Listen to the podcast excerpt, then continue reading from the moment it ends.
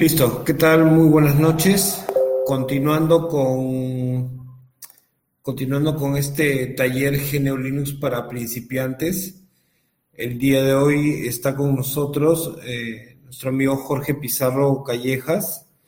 Él es ingeniero de ejecución informática, titulado en la Universidad Técnico Federico Santa María en Valparaíso, en Chile especializado en desarrollo de software, sistema de computación, desarrollo y diseño de aplicaciones web, usuario Linux desde el 2005 y especializado en todo lo que ve que tenga con ese mundo.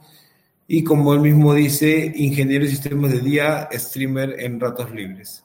Jorgicio, eh, bienvenido a este taller y bueno, adelante, el auditorio es tuyo y te dejo, te dejo para que puedas compartir pantalla y me muteo.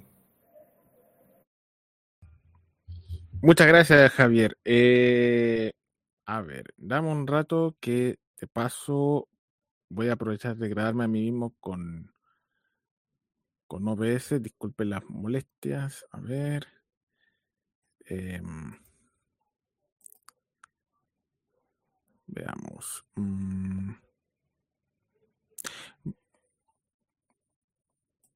Buenas tardes. Eh, bueno, como les dijo Javier, soy Jorge Pizarro Callejas, eh, soy ingeniero de sistemas, soy chileno, tengo 36 años y para esta ocasión eh, vengo a hablarles acerca de máquinas virtuales, que era el tema que había acordado.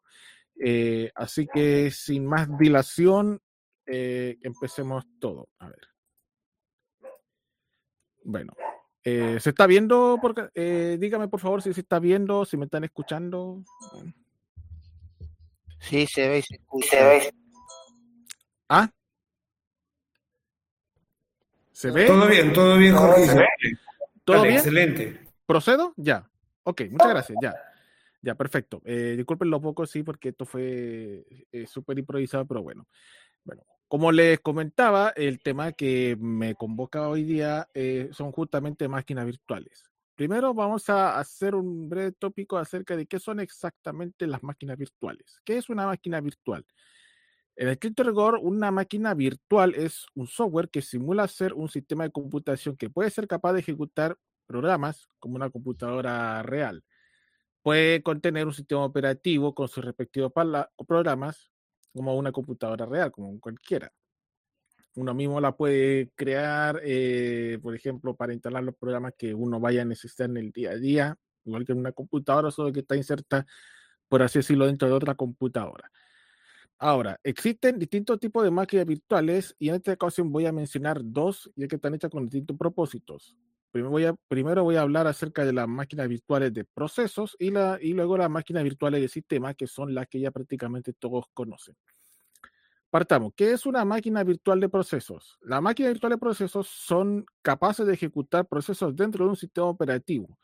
Sirven de nexo entre un lenguaje de programación y un sistema operativo. De hecho, estas máquinas se inician automáticamente en el minuto en que se ejecuta a modo de interpretar y o compilar de manera que el programa de ejecución se lleve a un lenguaje de máquina para que haga lo que el programa tenga que hacer. Y así como inmediatamente se inicia automáticamente, automáticamente también se termina su ejecución. Y ahí podemos encontrar ejemplos como LLVM eh, y la máquina virtual de Java, la Virtual Machine, que es lo típico. Tú tienes un programa en Java eh, tú lo compilas y al momento de ejecutar la clase, automáticamente se inicia la máquina virtual de Java, que es la que permite hacer eh, todo el proceso y se ejecuta ya sea bien por una orden externa del usuario o bien el mismo programa que decida cuándo terminar de ejecutar. De todas maneras, no es de esto lo que le vengo a detallar, porque esto es eh, da para otro tema, sino que más bien vengo a hablarles de las que todo el mundo conoce, que son las máquinas virtuales de sistemas. Estas son las que se usan para virtualización de hardware. De hecho, existe un, ejecutan un sistema operativo aislado de la máquina que alberga.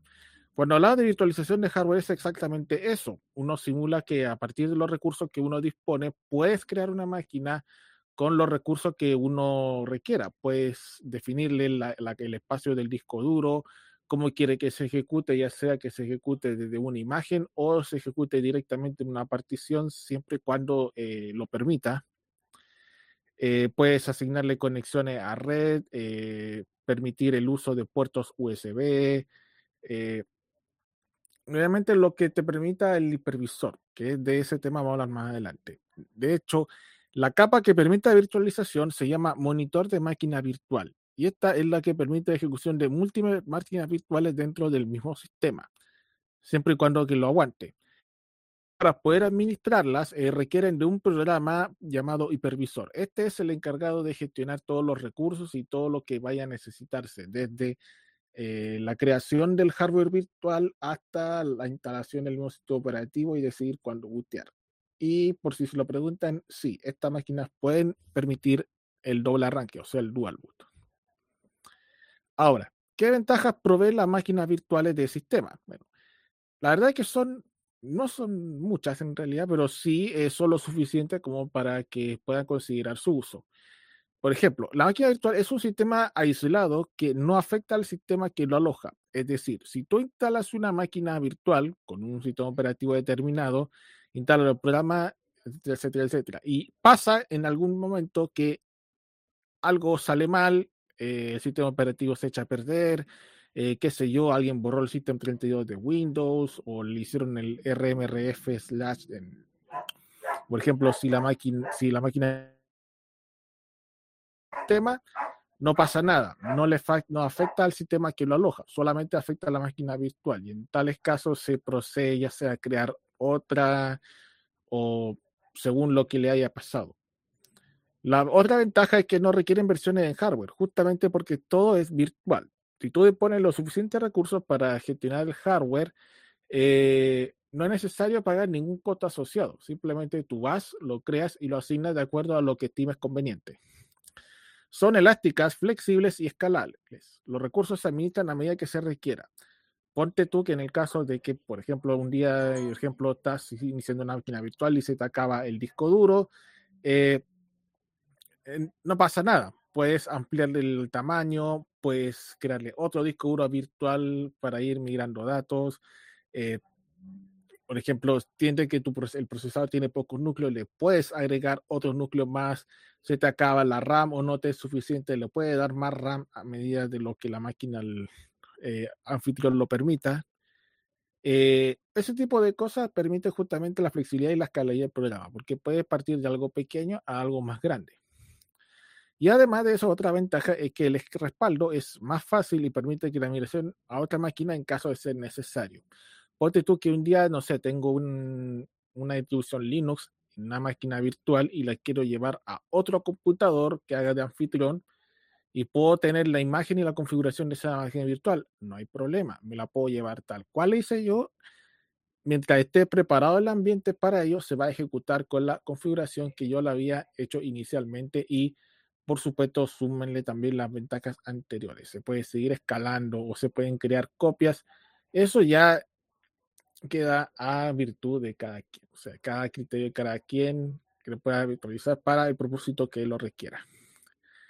Eh, de hecho, justamente con ese tipo de propósito fue que se crearon estas máquinas virtuales, más que nada para entornos de pruebas. De hecho, es una forma de crear un entorno de, de pruebas generalmente son comunes en desarrolladores. Eh, de hecho, así empezaba con el desarrollo de, programas, por ejemplo, para distintas arquitecturas, se empiezan con máquinas virtuales. Lamentablemente, sí, esto tiene, eh, no todo es color de rosa, así que tiene algunas desventajas. Partamos. Los recursos asignables están limitados a lo que provee el sistema que hostea las máquinas virtuales. Así de sencillo, no le puedes asignar más recursos de lo que la máquina anfitrión dispone. Por ejemplo, suponte que yo tengo 16 GB de RAM y quiero crear una máquina virtual que tenga 32 GB. No, eso no lo puedo hacer porque el anfitrión no me da para eso. O quiero ponerle 8 o 16 núcleos en una máquina que tiene 4. Tampoco puedo hacer eso porque todo eso está limitado a las máquinas eh, está costeada. De hecho, peor aún si es que tengo mucha máquina virtual ejecutándose, eso claramente no me lo va a permitir. De hecho, el mismo hipervisor te va avisando. Por lo tanto, eso no permite aprovechar el máximo potencial que se puede usar.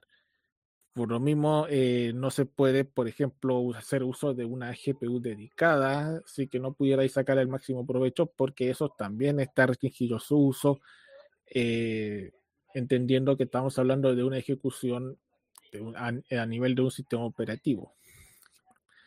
Eh, otra desventaja es que tiene es que dependiendo de recursos disponibles puede causar un consumo de recursos mayor, dependiendo de los recursos asignados o de la cantidad de máquinas virtuales creadas esto es complementario a lo que he dicho anteriormente. Eh, como si tengo muchas máquinas virtuales ejecutándose de forma paralela, claro, puede ser que se pueda ejecutar normalmente siempre y cuando me lo permita, pero eh, también supone un mayor consumo de sistema y eso puede provocar que el sistema termine colapsando si es que se le aprevisiona más de lo que debería. Por lo mismo, no se puede hacer uso de algunas características que requieran uso de un hardware real. Esto es un poco complicado explicarlo, pero este es para temas bien específicos. Donde, por ejemplo, no sé, eh, quieres instalar un controlador de NVIDIA a pesar de que tarjeta del hosting soporte NVIDIA, no puedes llegar y hacerlo eh, en una máquina virtual. O utilizar, no sé, jugar un juego en Windows con un anti-cheat que funciona a nivel de kernel, eso tampoco lo puedes hacer en una máquina virtual. Tipo de cosas no se pueden hacer, dice. Por todo lo anterior, también tiene una limitada cantidad de tareas a realizar dependiendo del propósito a emplear. Si es para probar algunos programas, sí, está bien. Pero si quisieras, eh, por ejemplo, no sé, eh, crear, eh, por ejemplo, algunos programas, ¿cierto? O, perdón, por ejemplo, ¿cómo explicar esto? Si quisieras crear un entorno para la preparación de un programa, depende del caso, puedes hacerlo como puede que se te quede corto de recursos. De hecho, justamente para eh, suplir estas limitantes que tiene la máquina virtuales fue que se crearon los contenedores. Pero ese es otro tema que eh, no se va a tocar acá. Y, por lo y además de esto, puede requerir alguna característica del sistema que permita la virtualización. Si bien la mayoría de las máquinas modernas permite la virtualización de programas, eh, tiene que fijarse eh, es que si realmente el hardware lo permite o el sistema operativo lo permite o el kernel lo, lo permite, así que estamos en un contexto de un sistema operativo. Por ejemplo, que el, el sistema operativo detecte que tu máquina permite la virtualización y entonces ahí, eh, si tiene instrucciones de máquina que permitan la virtualización, entonces puede crearla sin ningún problema. Y esto me lleva justamente a la siguiente parte, que son los tipos de hipervisores, que son los encargados de gestionar las máquinas virtuales. Bueno, aquí tenemos tres tipos. El primero son los creativos, los bare metal. Estos se ejecutan directamente sobre el hardware físico. Eh, no son tan conocidos como quisiéramos, pero sí estos son los que aprovechan más los recursos del hardware, dependiendo de lo que se vaya a hacer. Y aquí es donde nos encontramos con algunos como como KVM, eh, Microsoft Hyper-V o el Excel. Onda, eh, es como, por así decirlo, tú, por ejemplo, si quisieras agregar una máquina virtual como dentro del arranque y ejecutarla directamente desde ahí, lo puedes hacer. Pero obviamente también va a tener en cuenta algunas limitantes que expliqué anteriormente, pero generalmente es posible. Entonces esto ya requiere más, más cuidado, pero bueno, eso ya es para propósito más eh, específico, pero se puede. Pero claro, tiene la limitante de que no necesita tener eh, más de una máquina a la vez y no se suele recomendar eso, aunque es posible. Luego tenemos los más conocidos que son los del tipo 2, los hostels. Estos son los que se ejecutan sobre el sistema anfitrión y permite la mayor facilidad de administración de recursos. Y este es el más conocido. Y aquí es donde entra lo que todos los que conocen como el Xen, perdón, el QEMU, eh, VMware, VirtualBox, eh, eh, ¿cómo se llama? Eh, bueno, generalmente todo esto que se ejecuta en el sistema operativo que te permita crear el hardware virtual dependiendo de lo que vayas a hacer. Y estos son los que más conozco, solo del tipo 2. Del tipo 1, como se ejecuta para ciertos propósitos, no son tan conocidos. Otros que tampoco son tan conocidos porque existen son los híbridos. Estos eh, sobre el hardware se puede ejecutar un hipervisor y un sistema operativo anfitrión, dependiendo de lo que vaya a hacer. No son muchos ejemplos que hay acá, pero eh, hay casos en que sí se puede. Y ahí tienes Virtual PC de Microsoft o el Virtual Server de 2005. Dependiendo de las características, puedes hacer cualquiera de las dos cosas. Y por supuesto, entre los hipervisores más conocidos tenemos, eh, ahí tenemos todos, casi todos son del tipo 2, que son VirtualBox, VMware o QEMU, que son los que conocen. Xen, que es el de tipo 1. Es el que yo le comentaba hace un rato que se ejecuta directamente sobre el hardware, cosa que se puede hacer también. Eh, obviamente, estos sí que aprovechan el recurso, pero con cuidado.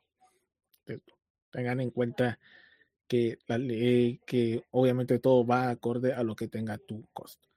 Así que eso sería toda la presentación.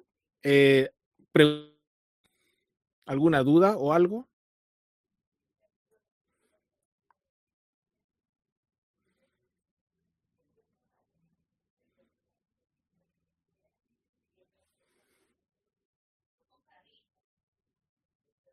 ¿Aló? Sí, dale, dale, Jorgicio. Ya, eh, sí, eh, ¿algún comentario?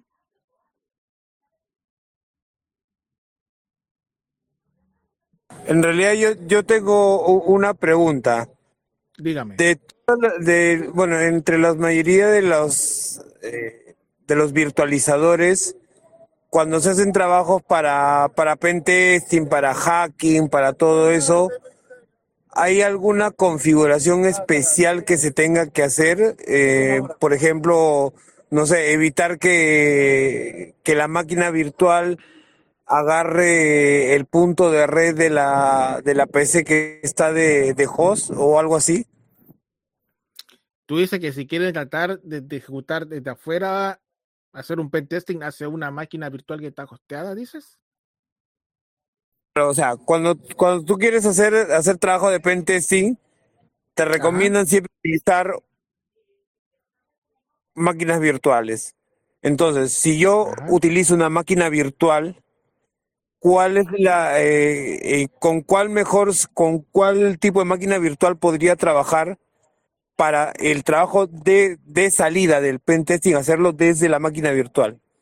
Porque hay una, no sé, hay una particularidad, creo que es eh, para tratar de evitar de que eh, hacer un puente de red entre la, la, IP de la máquina virtual y separarlo de, de la máquina anfitriona, ¿no? Ah, esto más o menos va a mi pregunta. De hecho, sí se puede hacer. De hecho, es que Claro, lo que pasa es que todo eso va dependiendo de la configuración que da la máquina. Ya que me estás hablando de red, tiene la posibilidad ya sea de usar una conexión directa, que esa es la más fácil y esa es la que prácticamente cualquiera que se esté iniciando en máquina virtual la conoce. Y la otra es eh, la posibilidad de, por ejemplo, hacer puente. Donde tú puedes hacer un puente de manera que no necesariamente utilice la misma IP que utilice tu máquina. Entonces, si quieren tratar de conectarse, eh, como muchos se conectarán a tu máquina, pero no se podrán conectar directamente a la máquina. Esto justamente por eso es que permiten este tipo de eh, niveles de seguridad. De hecho, los niveles de seguridad también se pueden configurar dentro de una máquina virtual para justamente eh, realizar este tipo de, trabajo de pentesting y todo, y, todo lo que eso convenga. Igual hay que fijarse también de que dependiendo de lo que vayas hacer, si, eh, si vas a trabajar con sistema operativo, un conjunto de herramientas o incluso una distro como Kali en una máquina virtual, eh, ten en cuenta que igual, eh, por lo mismo, igual tiene algunas limitaciones. Por ejemplo, si tú quieres craquear redes, ahí se requiere trabajar directamente sobre el hardware mismo. Eso creo que con ser lo podrías hacer, pero no te garantizará que lo que resultara de partida porque no lo he probado. Sería bueno que lo probaras tú mismo un día y, ahí vemos.